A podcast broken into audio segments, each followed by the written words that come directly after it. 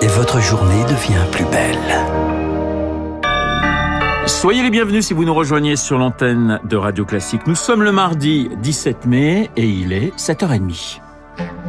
La matinale de Radio Classique avec Renaud Blanc. Et le journal de 7h30 nous est présenté par Marc Bourreau. Bonjour Marc. Bonjour Renaud, bonjour à tous. À la une, Renault fait ses valises de Russie pour un rouble symbolique. Le constructeur automobile français a annoncé la cession intégrale de sa filiale Avostaz. Avostaz, un rouage clé de l'industrie automobile russe, celui qui produit les Lada notamment. Concrètement, la marque aux losanges transfère l'ensemble de ses actifs directement à l'État russe. Sérieux rétropédalage pour Renault, présent à Moscou depuis 25 ans, mais un rétropédalage Eric Kioch inéluctable. Avec la guerre en Ukraine et une Russie sous le coup de sanctions sans précédent, partir était devenu une nécessité pour Renault, affirme Arnaud Aimé, spécialiste de l'automobile chez SIA Partners. Depuis le mois de février, les usines tournent au ralenti, voire plus du tout, à cause du manque d'équipements, de composants en provenance d'Europe. Renault n'avait pas le choix en fait. Plus de rentrée d'argent, 45 000 salariés à payer, un marché de l'automobile russe en chute libre, moins 80% sur un an. Renault se devait d'arrêter les frais, même si cela signifie sacrifier son deuxième marché au monde. On considérait que les activités de Renault en Russie avaient une valeur de plus de 2 milliards d'euros. Aujourd'hui, Renault a déprécié l'ensemble, c'est-à-dire euh, considère que son actif n'a plus qu'une valeur de 0 euros. Ce départ s'accompagne d'une clause de rachat valable 6 ans, ce qui laisse entrevoir un possible retour.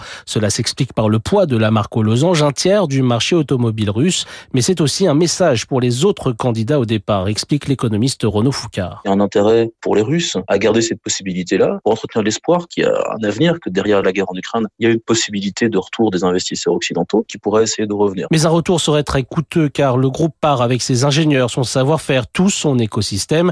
Revenir nécessiterait de tout recommencer et donc des investissements conséquents. Eric Kioch, décision à contre-cœur mais rapide et courageuse fait tout de même valoir le patron du groupe Renault, Luca De Meo, dans le journal Les Échos. Ce la matin. guerre en Ukraine marquait un calme précaire ce matin dans l'un des symboles du conflit russo-ukrainien. L'usine Avos- Azovstal, pardon, dernier bastion de résistance de Mariupol, plus de 260 combattants ukrainiens encerclés depuis des semaines ont été évacués hier soir via un couloir humanitaire, direction les territoires contrôlés par des forces pro-russes.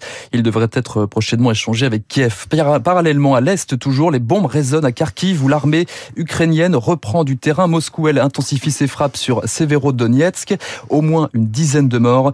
Euh, Par ailleurs, Vladimir Poutine, le président russe, met en garde sur de nouveaux déploiements militaires de l'OTAN après le dépôt officiel d'une candidature de la Suède et de la Finlande. Allez, retour en France, on ouvre la page politique. Elle a passé sa première nuit à Matignon. Elisabeth Borne, nouvelle première ministre depuis hier soir, une femme à Matignon, premier acte fort du nouveau quinquennat Macron. 31 ans plus tard, elle marche sur les pas d'Edith Cresson, à qui Elisabeth Borne a a rendu hommage d'ailleurs hier soir lors de sa passation de pouvoir avec Jean Castex. Je suis évidemment très émue ce soir et je ne peux pas m'empêcher d'avoir une pensée pour la première femme qui a occupé ces fonctions, Edith Cresson. Je voudrais dédier cette nomination à toutes les petites filles en leur disant allez au bout de vos rêves. Elisabeth Borne qui veut aller aussi vite, plus vite, plus fort, notamment sur l'écologie, priorité à la santé, l'éducation, le plein emploi. L'Elysée a complété la liste sur Twitter hier soir.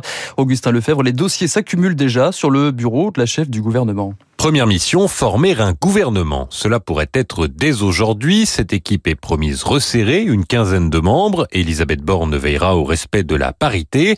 La répartition des différents dossiers liés à l'environnement sera particulièrement scrutée alors que la nouvelle première ministre devrait également être chargée de la planification écologique. Le gouvernement se mettra ensuite au travail sur les différentes mesures en faveur du pouvoir d'achat comme le chèque alimentaire annoncé pour l'été. Elisabeth Borne va aussi se lancer dans la bataille des législatives. La nouvelle chef de la majorité tentera d'obtenir le plus grand nombre de députés à l'Assemblée pour faciliter l'adoption des futures réformes.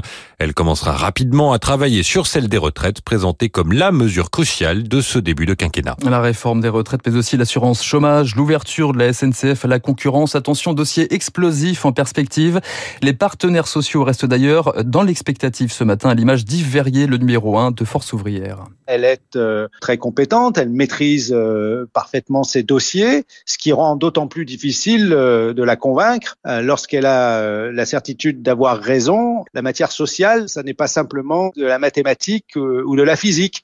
Voilà, c'est un peu la difficulté avec ce profil. Ce sera quelqu'un qui sera évidemment difficile à manier, hein, que ce soit sur les retraites ou sur quelque autre sujet. Ce qui importe aussi, c'est qui aura la charge du ministère du Travail, qui aura la charge de la sécurité sociale et des retraites, concrète. Et ce qui importe également, c'est quelle est la marge de manœuvre du gouvernement par rapport aux décisions du président de la République. Yves Verrier avec Émilie Vallès. De son côté, Jean-Luc Mélenchon à la France Insoumise lui prédit déjà une nouvelle saison de maltraitance sociale et écologique. Emmanuel Macron poursuit sa politique de saccage social, estime de son côté Marine Le Pen au Rassemblement national. Enfin, un chiffre ce matin qu'Elisabeth Borne devrait bien regarder à la loupe, celui du taux de chômage au premier trimestre, taux de chômage quasi stable, indique l'INSEE, à 7,3%. Vous écoutez Radio Classique, il est 7h35, tempête dans une piscine. Euh, le conseil municipal de Grenoble a donné son feu vert au Burkini après euh, d'intenses débats hier. 29 voix pour, 27 contre. Le Burkini sera autorisé à partir du 1er juin dans les piscines grenobloises. Un progrès pour le maire Éric Piolle. La région Auvergne-Rhône-Alpes ne l'entend pas de cette oreille. Elle met ses menaces à exécution. Terminer les subventions pour la ville depuis hier soir. Le détail dans le journal de 8 heures.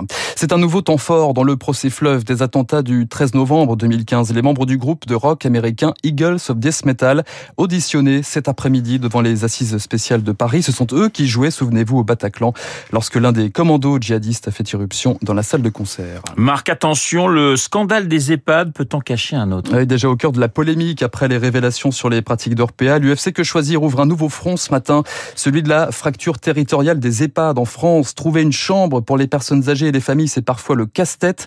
Certains départements sont très mal lotis. Antoine Autier de l'UFC Que Choisir. Le nombre de places, finalement, euh, va du simple au quadruple, hein, puisqu'on a 41 places pour 1000 personnes âgées de plus de 75 ans à Paris et 169 à l'opposé en Lozère. Donc il y a une différence de traitement, finalement, selon le département. Et quand on fixe l'attention sur les personnes très dépendantes, là, il y a vraiment des, des, problèmes. Il y a des départements comme la Mayenne, par exemple, où les personnes très dépendantes sont à 90% en EHPAD, et d'autres départements, comme le Gard ou la Corse, où là, ces personnes très dépendantes sont majoritairement à domicile. On voit pas très bien pourquoi dans un département, finalement, une personne très dépendante irait davantage en EHPAD que dans un autre, ce qui montre que dans les départements où ils sont chez eux, il y a des soucis finalement d'accessibilité aux EHPAD. L'UFC que choisir qui alerte également sur les conséquences pour le portefeuille impossible de faire jouer la concurrence faute de choix.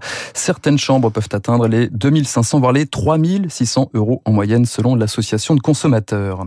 Après deux ans de restrictions, Renault, le festival de Cannes plein écran, c'est à partir d'aujourd'hui 75e édition. Elle démarre ce soir et parmi les temps forts à suivre évidemment la remise d'une palme d'honneur.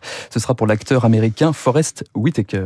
Merci Marc. Marc Bourreau pour le journal de 7h30 que nous retrouverons à 8h30 pour un prochain point d'actualité. Je vous rappelle mon invité à 8h15, l'écrivain euh, Sylvain Tesson qui publie euh, chez Albin Michel euh, Noir. Dans un instant, les spécialistes François Geffrier et Bernard Salanès, le président des Labs, les spécialistes consacrés à la nouvelle première ministre Elisabeth Borne, la femme des défis, titre ce matin les échos. Les spécialistes, eh bien c'est dans deux